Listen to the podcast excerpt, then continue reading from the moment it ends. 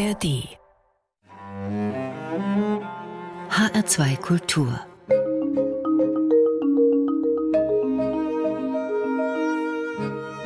Doppelkopf Heute am Tisch mit einem von sehr weit her angereisten Gast, Galsan Cinak aus der Mongolei. Mein Name ist Thomas Plaul. Herzlich willkommen.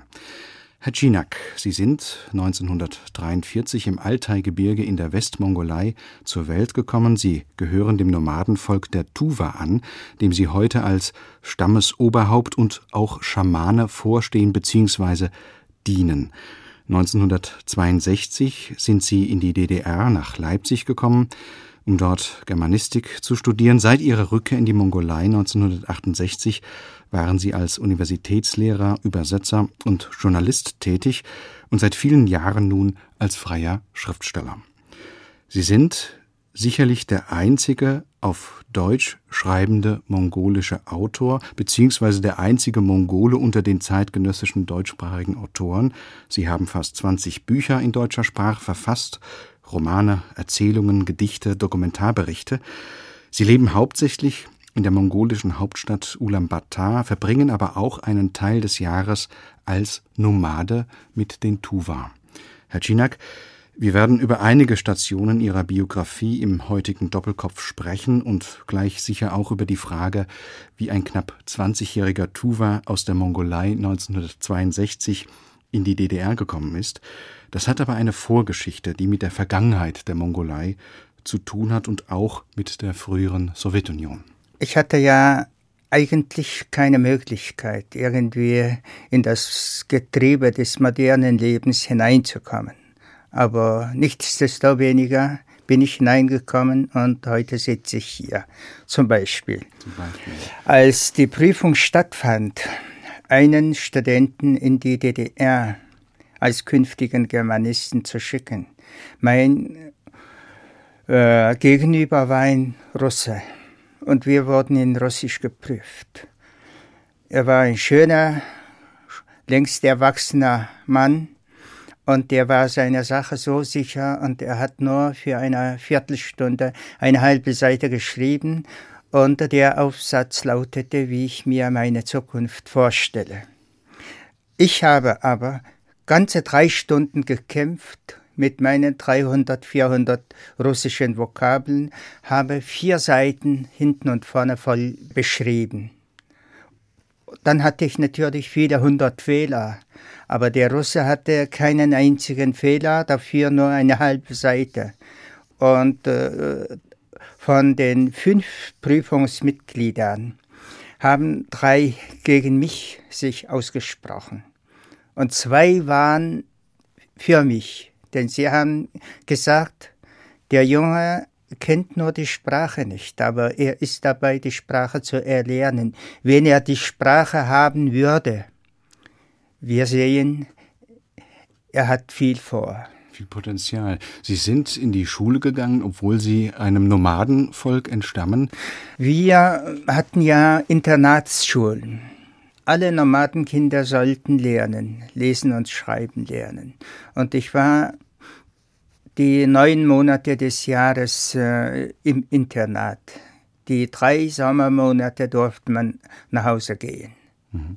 Äh, als Sie in die DDR kamen, nach Leipzig, hat man Sie denn da freundlich aufgenommen? Haben Sie leicht Kontakt zu Ihren Mitmenschen aufbauen können oder wurden Sie da eher als eine Art Exot äh, aufgefasst? Nein, nein, äh, wir wurden sehr freundlich aufgenommen. Ich hatte natürlich große Vorurteile, ja. Ich hatte bis damals nur sowjetische Kriegsfilme mir angeschaut und Kriegsromane gelesen. Und der deutsche Mensch war ja für mich schlechthin der Faschist.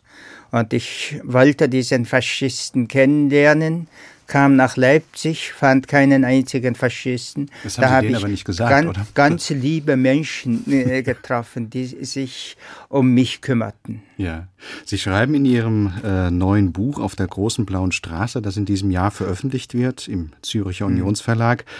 Auch einige schöne kleine Geschichten aus ihrer Zeit in der DDR. Das ist ein wunderschönes kleines Erinnerungsbuch sozusagen. Äh, und da gibt es, das habe ich mir mal notiert, diesen schönen Satz, dass eine verpreußte Sexin noch viel schlimmer sei als zwei versteppte Mongolen zusammen. Ja, stimmt. Was ist Ihnen denn da widerfahren? Also äh, äh, die Deutschen in der DDR waren ja sehr genaue Menschen. Oder sie haben zumindest den Anschein erweckt. Die waren überpünktlich, übergenau und äh, sehr, sehr ergeben ihrer Sache. So kommt mir heute vor. Und die konnten gar keinen Spaß verstehen. Überhaupt ist ja die Schwäche des deutschen Menschen, Späße zu verstehen. Also mit, wenn man mit einem deutschen Menschen redet, da muss man sehr vorsichtig sein dass äh, der Humor nicht äh, missverstanden wird. Ja, oh, das ist aber interessant. Jetzt sind Sie ja schon auch sehr lange und sehr häufig in der Bundesrepublik Deutschland, also im Westen sozusagen unterwegs. Herr Cinak, machen Sie denn da einen Unterschied? Die aus? Bundesdeutschen sind bei weitem nicht so genau wie die äh, sozialistischen Deutschen. Ja. Äh, wie die heutzutage sind, weiß ich nicht, aber damals waren die überpünktlich, überkorrekt das war eben der preußische Geist. Der preußische Geist, das sagt man den Deutschen ja allgemein nach, aber ich glaube, das ist natürlich auch ein Klischee. Aber die Menschen äh, hier im Westen sind viel lockerer. Viel lockerer. Das freut uns natürlich zu hören hier in Frankfurt. Mhm. Nochmal zurück nach Leipzig und in diese Zeit, 1962 war das, als Sie ja. angekommen sind. Das muss doch für Sie damals alles unglaublich neu und vor allem anders gewesen sein. Äh, Sie kamen sozusagen äh, von den Steppen der Mongolei beziehungsweise aus dem Altaigebirge nach Leipzig. Was war das für eine Erfahrung für Sie? Ja, ich war wohl wie ein wildes Tier aus der Bergsteppe, stand plötzlich eines Tages in der Weltstadt Leipzig. Bestimmt habe ich so etwas gehabt wie Kulturschock, aber ich hatte ja damals für das, was mit mir geschah, überhaupt keinen Namen. Ich habe nur eine Sache sehr genau verstanden, dass ich sehr, sehr rückständig bin, sehr ungebildet und ganz, ganz leer im Kopf. Dass ich das verstanden habe, das war mein Glück.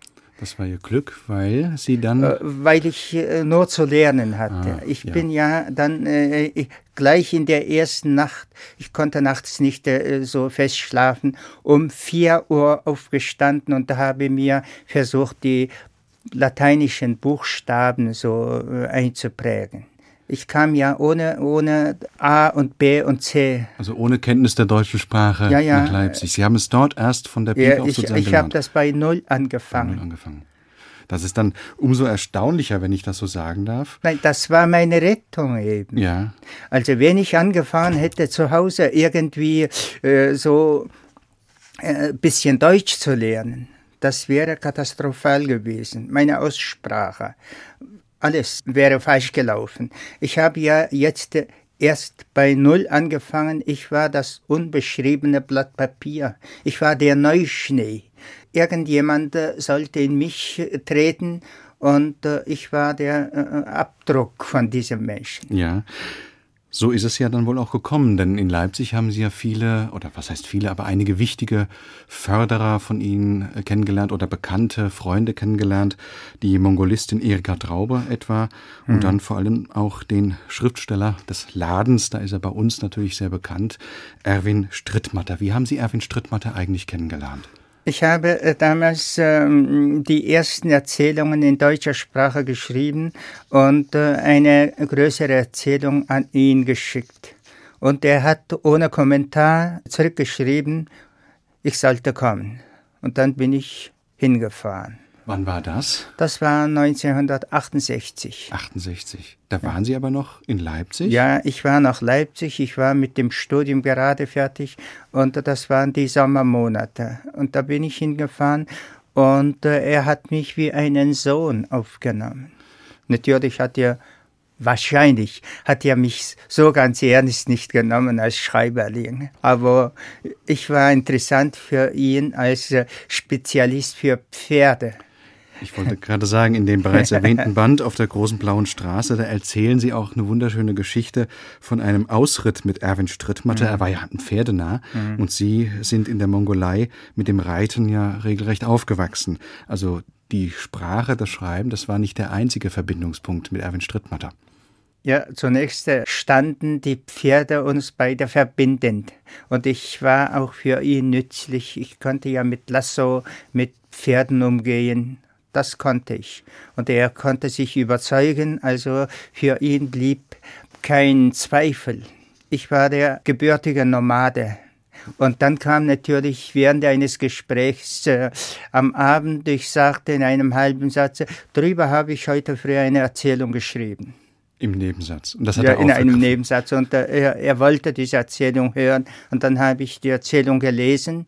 Und er hat gerufen dann, Eva, wir brauchen eine Flasche. und äh, damit meint er Whisky.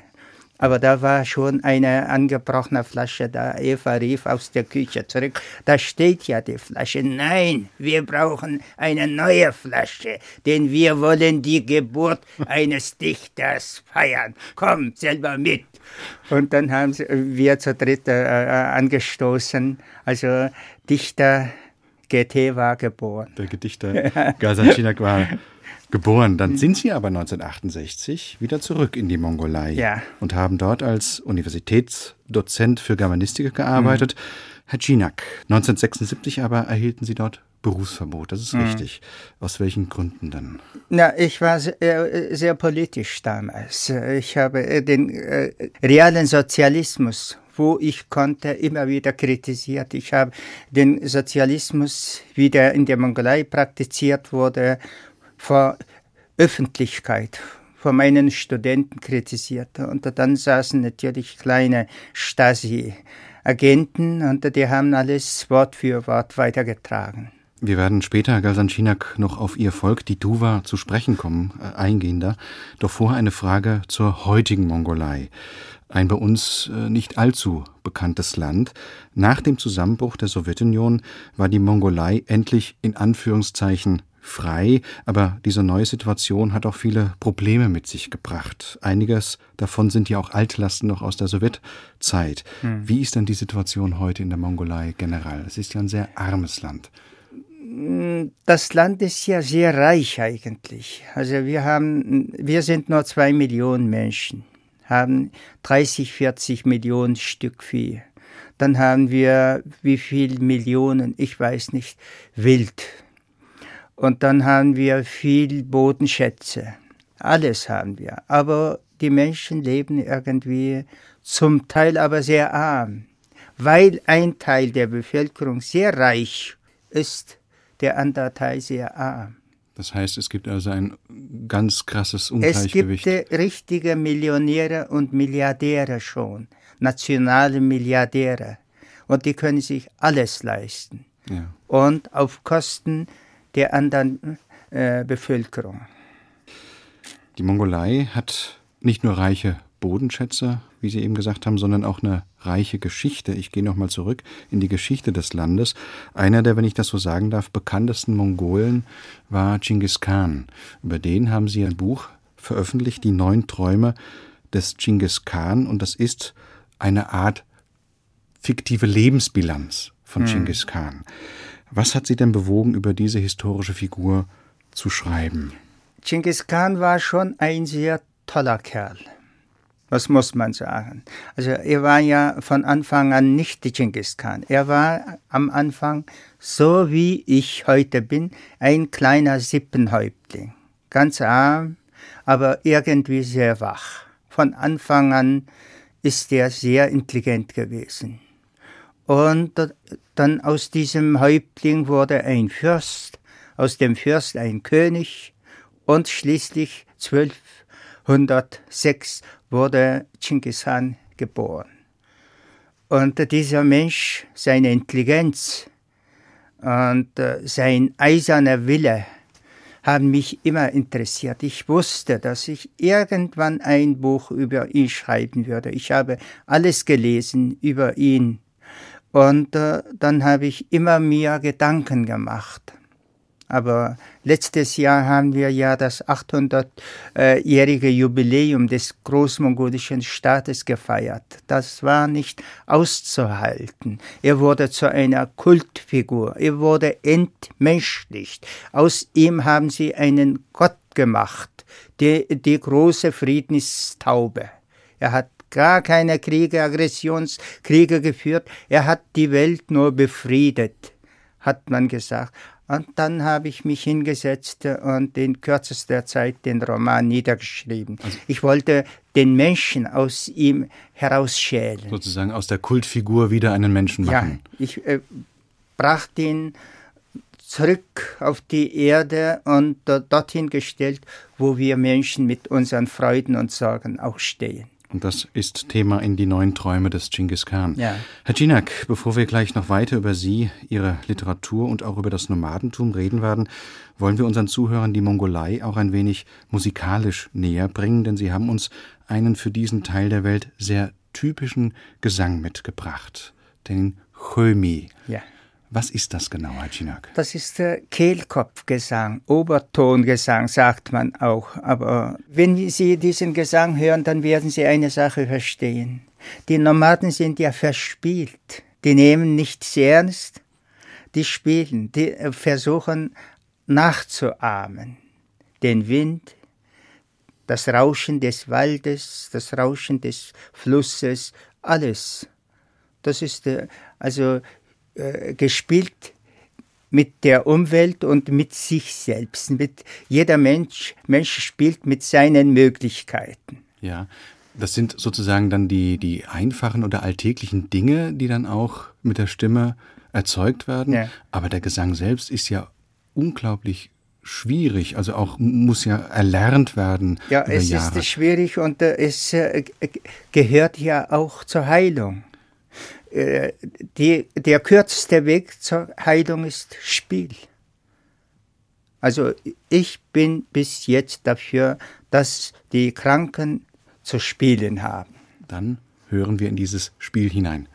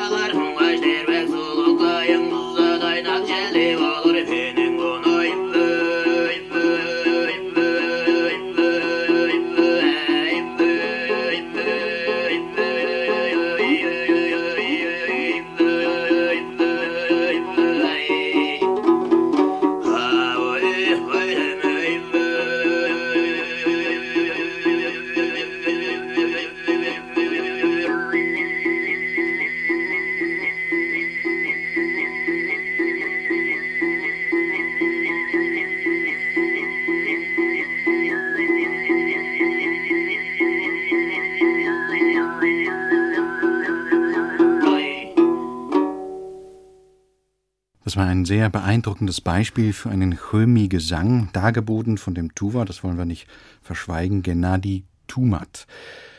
Sie hören die Sendung Doppelkopf. Heutiger Gast ist der mongolisch-tuwinische Schriftsteller Galsan Chinak, am Mikrofon Thomas Plaul. Herr Chinak, Ihre Muttersprache ist Tuwinisch. Das Jawohl. ist eine Turksprache. Die unterscheidet sich also vom Mongolischen. Mongolisch sprechen Sie natürlich auch, dann Russisch, wie Sie vorhin schon gesagt haben, und, so viel ich weiß, auch Kasachisch. Hm. Sie haben in Leipzig studiert. Gut, aber wieso schreiben Sie auf Deutsch? Das ist das Schicksal. So will das Schicksal mir alles diktieren. Also mein Volk hatte keine eigene Schrift, keine schriftliche Tradition. Alles wurde mündlich geliefert. Es ist ein erzählendes Volk. Dann der erste Schriftsteller, der auch Sachen niederschreiben wollte, das war ich.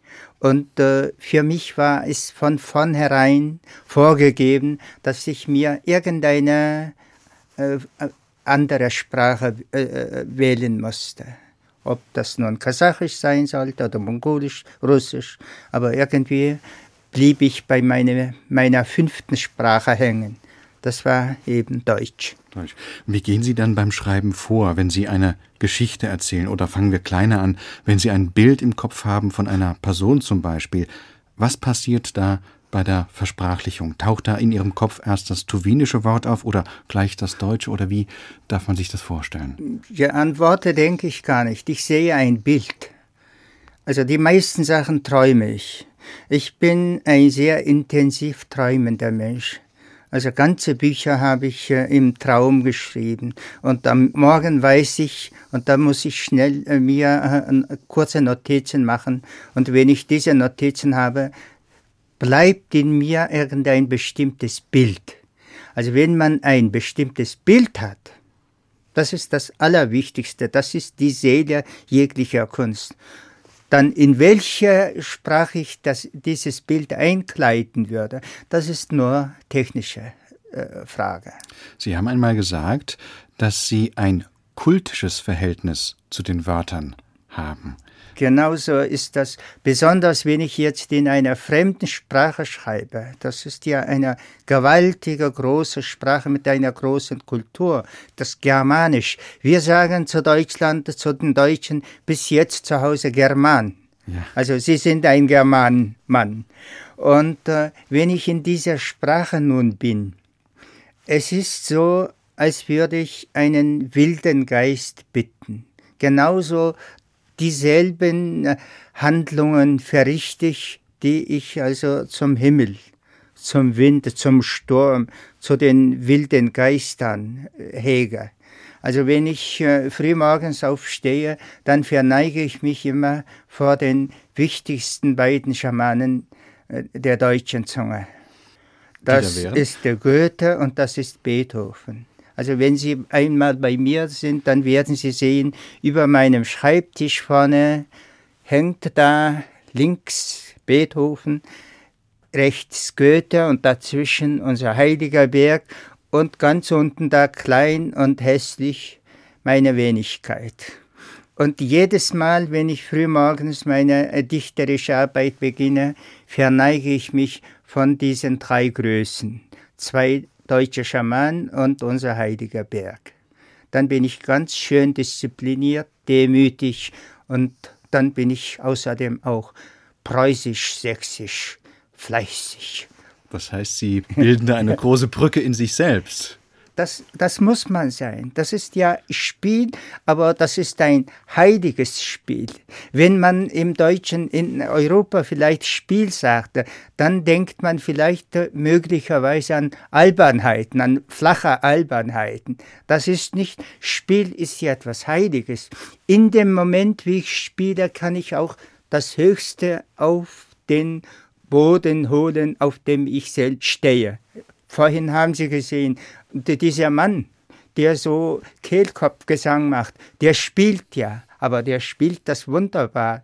Der gibt sich Mühe und versucht alles dem Windsturm nachahmen. Indem man spielt, dann ist man mittendrin im Universum. Von den Schamanen Goethe und Beethoven zu dem Schamanen Galsan Cinak. Kann man denn überhaupt erklären, Herr Cinak, was das Schamanen ist? Sie gebrauchen in Ihren Büchern ja dieses Verb Schamanen. Lässt sich das in irgendeiner Weise beschreiben? Das ist das Spielen mit dem Feuer. Aber ganz bewusst, ergeben, demütig, konzentriert. Ich spiele mit den Möglichkeiten, die in mir stecken. Wenn ich also die äußerste Möglichkeit heraufholen kann, in dem Augenblick bin ich ein Schamane. Ich bin ja eigentlich ein ganz unscheinbarer Mensch, sehr geneigt zur Gefressigkeit, zur Faulheit, zur Spießigkeit.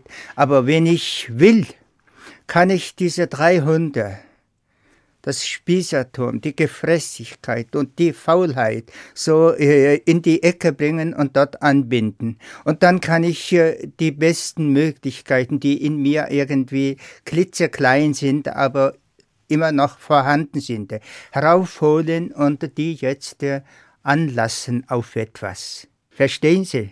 Also wenn ich dies erreicht habe, ja. dann bin ich in dem Augenblick ein Schamane.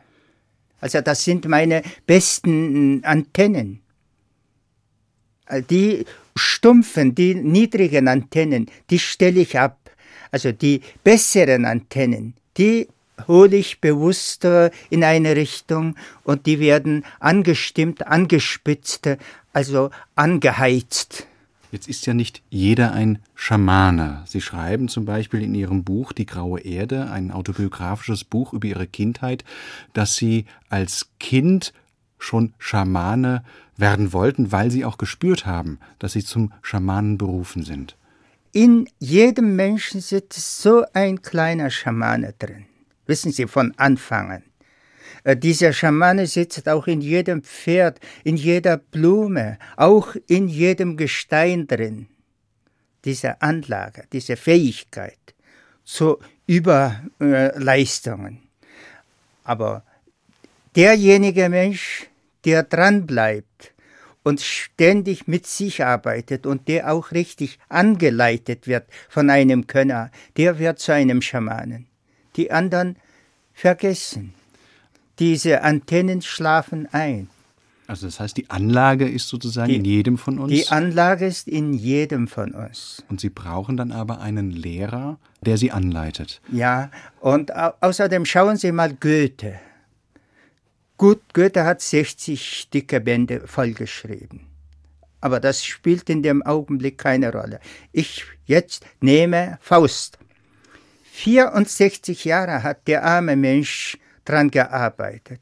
Kurz vor seinem Tod ist er zu Ende gekommen und hat geschrieben, Hauptgeschäft zu Ende geführt.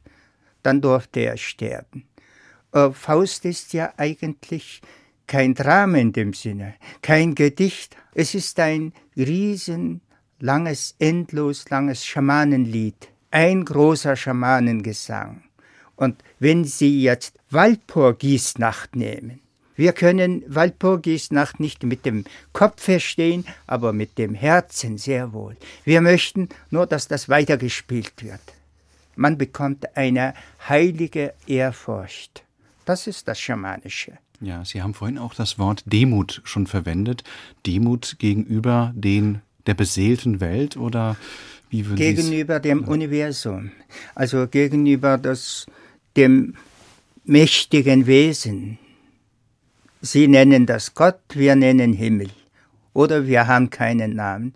Und wir sagen Geister. Jeder Schamane hat 10.000 Geister. Das sind Hilfsgeister. Und bevor ich anfange zu schamanen, rufe ich die 10.000 Hilfsgeister herbei. Wir gehen ans Werk zur 10.000 ein. Der Schamane ist ja der Mensch, der die Sprache der Gräser, der Schafe und der Körper versteht. Es ist praktisch auch ein lesender Akt, wenn man so will. Ja, ja, aber jeder Mensch kann das eigentlich. Nur sie sitzen hier hinter dicken Wänden, sie sind wohlbeschützt, sie empfinden die Kälte nicht, die Hitze nicht, und die Natur ist für sie schon nicht mehr gefährlich. So haben sie die Verbindung vergessen. Aber wir Nomaden in der Steppe, wir sind jede Stunde mit der Natur verbunden. Wir sind der Gefahr, den Launen der Natur tagtäglich ausgeliefert. Vielen Dank erst einmal, Galsan Cinak. Auf das Nomadentum und auf die besondere Lebensform, diese sehr alte Lebensform des Nomadentums, kommen wir dann im dritten Teil des heutigen Doppelkopfs nochmal zurück. Sie haben ja jetzt äh, schon deutlich gemacht, dass Sie riesige Brücken schlagen zwischen verschiedenen Kulturen. Auch geografisch ist es ja alleine schon eine große Distanz zwischen der Mongolei und Europa. Und wie gesagt, darauf werden wir noch zu sprechen kommen. Und um diesen Aspekt der kulturellen Brücke auch akustisch zu machen, hören wir jetzt Ihren zweiten Musikwunsch, denn Sie haben etwas aus der sozusagen neuen Welt äh, sich gewünscht, Sie, der Sie aus der ganz alten Welt kommen. Das ist George Gershwin ja. aus Porgy und Bess. Mhm. Und da hören wir rein gleich in das erste mhm. Lied Summertime ganz bekannt. George Gershwin, Porgy and Bess.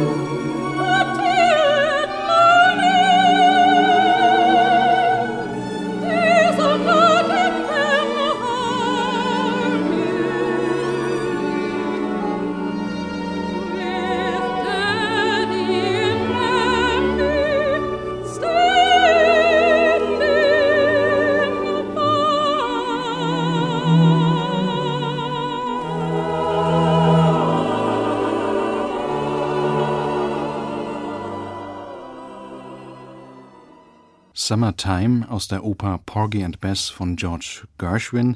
Sie hören die Sendung Doppelkopf. Mein Name ist Thomas Plaul und mein Gast heute im Studio ist Galsan Chinak.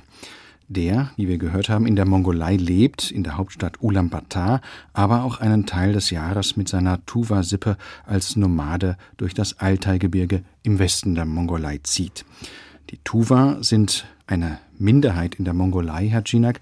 Der größere Teil ihres Volkes lebt im Süden Sibiriens in der autonomen Republik Tuva. Das liegt an der Grenze zur Mongolei. Ja.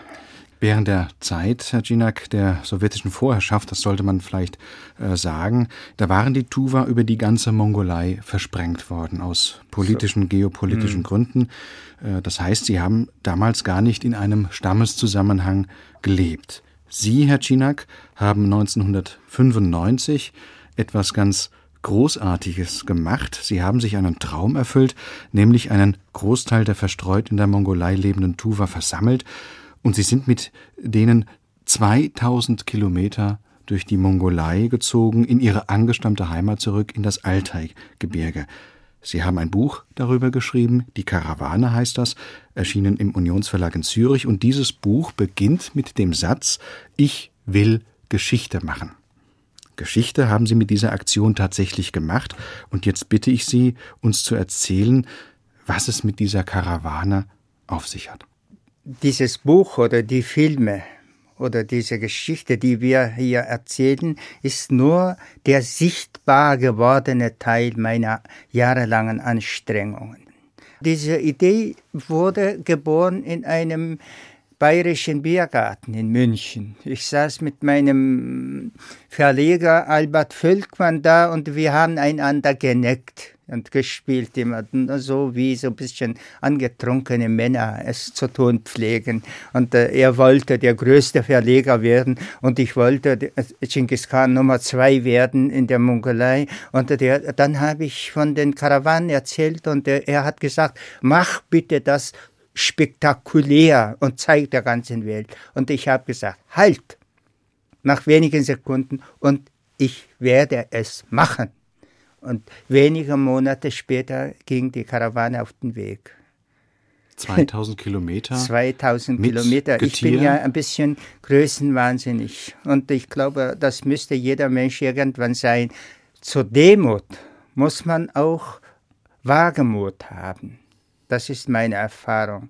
Und äh, Bibel ist ja ein großes Buch.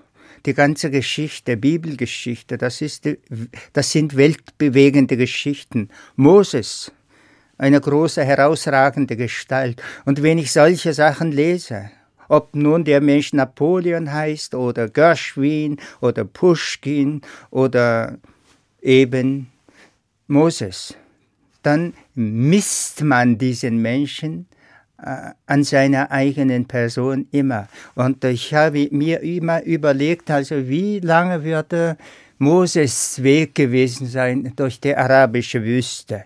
Und ich wollte den Moses äh, in jeder Hinsicht übertreffen. da haben wir wieder ganz viele Brücken vom bayerischen Biergarten zu Moses in die Mongolei. Ja, ja. Chinak, 2000 Kilometer. Ja einige oder viele der Menschen, die kannten das Altaigebirge ja wahrscheinlich gar nicht.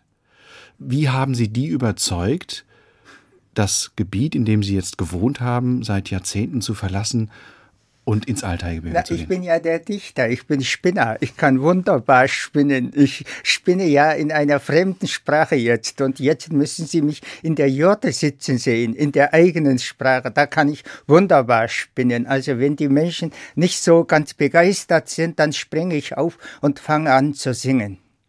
Und dann gehen die mit, weil sie überzeugt ja, sind, natürlich, oder? Natürlich, Kunst ist ja gewaltig. Also mit Kunst können Sie vieles erreichen. Also ich kann zum Beispiel eine Kamelstote oder eine Pferdestote oder eine Jakku zu Tränen singen. Das äh, will doch äh, etwas besagen. Sie kennen doch den Film Das weinende Kamel. Das ist äh, nicht irgendeine Fiktion, es ist die Wahrheit. In diesem Film, der ja hier ein großer Erfolg war, auch in Deutschland, mhm. sieht man ja, lernt man ja sehr viel kennen über das Innenleben von Nomaden, äh, wie das Nomadentum aussieht. Mal daran anknüpfend, nach welchem Rhythmus orientieren sich denn die Nomaden? Sind es die Jahreszeiten? Ist es das leer gefressene Weideland? Mhm. Was gibt den Rhythmus des Nomadentums vor, Herr Ginak? Also wir leben, sagen wir, zwischen zwei Sonnen. Das heißt äh, von der Morgensonne bis zur Abendsonne. Also der Tag ist so lang, wie die Sonne, äh, beide Sonnen stehen, denken wir. Also solange es Licht gibt, geht das nomadische Leben weiter. Und wenn die Sonne untergegangen ist, dann geht das nomadische Leben auch weiter, aber unsichtbar. Wir müssen versuchen, dass wir überleben. Es ist jedes Mal ein Kampf um das Überleben. Und deshalb ist unser Leben so wunderschön. Jeden Tag die große Dankbarkeit. Jeden Morgen Demut. Wie gestern, wie vorgestern, wie vor zehn Jahren. Und dann, wenn ich diesen einen schweren Sturmtag überlebt habe, dann die große Dankbarkeit und der große oder der kleine Stolz wieder einen Tag gemeistert. Von was leben die Nomaden in der Mongolei? Von Fleisch und Milch. also von den Tieren. Und dann sind wir ja auch Jäger. Also zu einer Hälfte sind wir Jäger, zur anderen Hälfte sind wir Herdennomaden. Herdennomaden, das sind hauptsächlich Ziegen? Äh, wir haben Ziegen, Schafe, Yaks, Pferde und Kamele. Fünf Arten von Tieren. Aber die Kamele, das sind Nutztiere. Sie essen das Kamele nicht. Ja, Essen ist äh, das Allerwenigste, aber äh, zum Tra Transport. Zum Transport. Ja, ja, zum Beladen. Und außerdem, Kamele sind so verstehende, liebe Tierseelen. Mit einem Kamel kann man wunderbar kommunizieren. Eine sehr ja, archaische Lebensform, ja. hatte ich vorhin schon gesagt.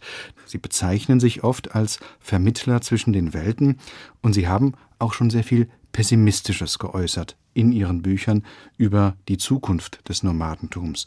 Deshalb so direkt gefragt, Herr Cinak, wie ist denn das Nomadentum, diese uralte menschliche Lebensform, überhaupt noch zu retten? Ich möchte etwas ausholen hier. Also äh, das, was Sie gesagt haben, das betrifft äh, Galsan-Chinak, also früher. Und Galsan-Chinak ist inzwischen älter geworden und reifer geworden und er hat jetzt andere Ansichten, etwas reifere Ansichten. Also ich habe immer gedacht, die Tuba-Nomaden würden aussterben. Mittlerweile denke ich, das Aussterben ist nicht, ist kein großes Fragezeichen, Ausrufungszeichen vor den Tuba-Nomaden. Das ist vor dem Nomadentum insgesamt, ob die Leute Mongolen sind oder Kasachen sind, Tibeter sind, egal. Nomadentum. Aber wenn ich so rede, dann will ich nicht nur die Nomaden äh, ausschließen, rausnehmen. Das ist allgemein menschlich. Das ist ein Problem vor der gesamten Menschheit. Wenn Sie das so sagen, heißt das, dass nicht nur das Nomadentum äh, selbst gefährdet ist, sondern dass andere Lebensformen ähnlich gefährdet sind? Oder wie darf ich das verstehen? Schauen Sie mal, die ganze Menschheit gehört ja dem äh, Nomadentum an. Sie sind ein Nomade. Überlegen Sie mal. Sie ziehen ja durch den Raum der Zeit. Viele gehen ja jetzt mit ihren Autos das sind ihre Pferde. Mit ihren Laptops, das sind ihre Arbeitsgeräte. Dann gehen sie von Stadt zu Stadt, von Land zu Land. Die ganze Menschheit ist, äh, besteht aus Nomaden. So denke ich. Und ich werde immer älter und äh, meine Sorgen gelten nicht nur den paar tausend Tuba, den zwei Millionen Mongolen. Meine Sorgen betreffen die gesamte Menschheit. Wo sehen Sie denn ganz allgemein gesprochen die großen Gefährdungen der Menschheit? Der Feind des Menschen ist der Mensch selbst. Also wenn der Mensch bisschen vernünftiger werden würde. Wir, oh Kinder, sage ich immer, was hätten wir nicht ein schönes Leben gehabt? Aber wir sind so dumm. Wir sind richtig menschlich dumm. Herr Tinak, eine Plage des modernen Lebens ist sicherlich immer das Schielen auf die Uhr. Äh, da kommen wir aber bei einer Radiosendung nicht drum herum. Und die Uhr hier im Studio sagt mir, dass unsere Sendezeit schon zu Ende kommt. Ich möchte mich bei Ihnen, Galsan Chinak, ganz, ganz herzlich für Ihre Ausführung bedanken. Das war sehr, sehr interessant, Ihnen zu lauschen. Und ich wünsche Ihnen, dass Sie weiterhin als Brückenbauer zwischen den Kulturen, zwischen den verschiedenen Lebensformen tätig sein werden. Ihr letzter Musikwunsch ist dann ja auch fast schon so eine musikalische Untermalung dessen, was wir soeben besprochen haben. Sie haben vom Lebenskampf gesprochen und vorhin haben Sie als einen den großen Schamanen genannt Ludwig van Beethoven. Und mit einem Auszug, das heißt gleich mit dem ersten Satz aus der fünften Sinfonie von Ludwig van Beethoven, verabschiedet sich am Mikrofon Thomas Blaul. Musik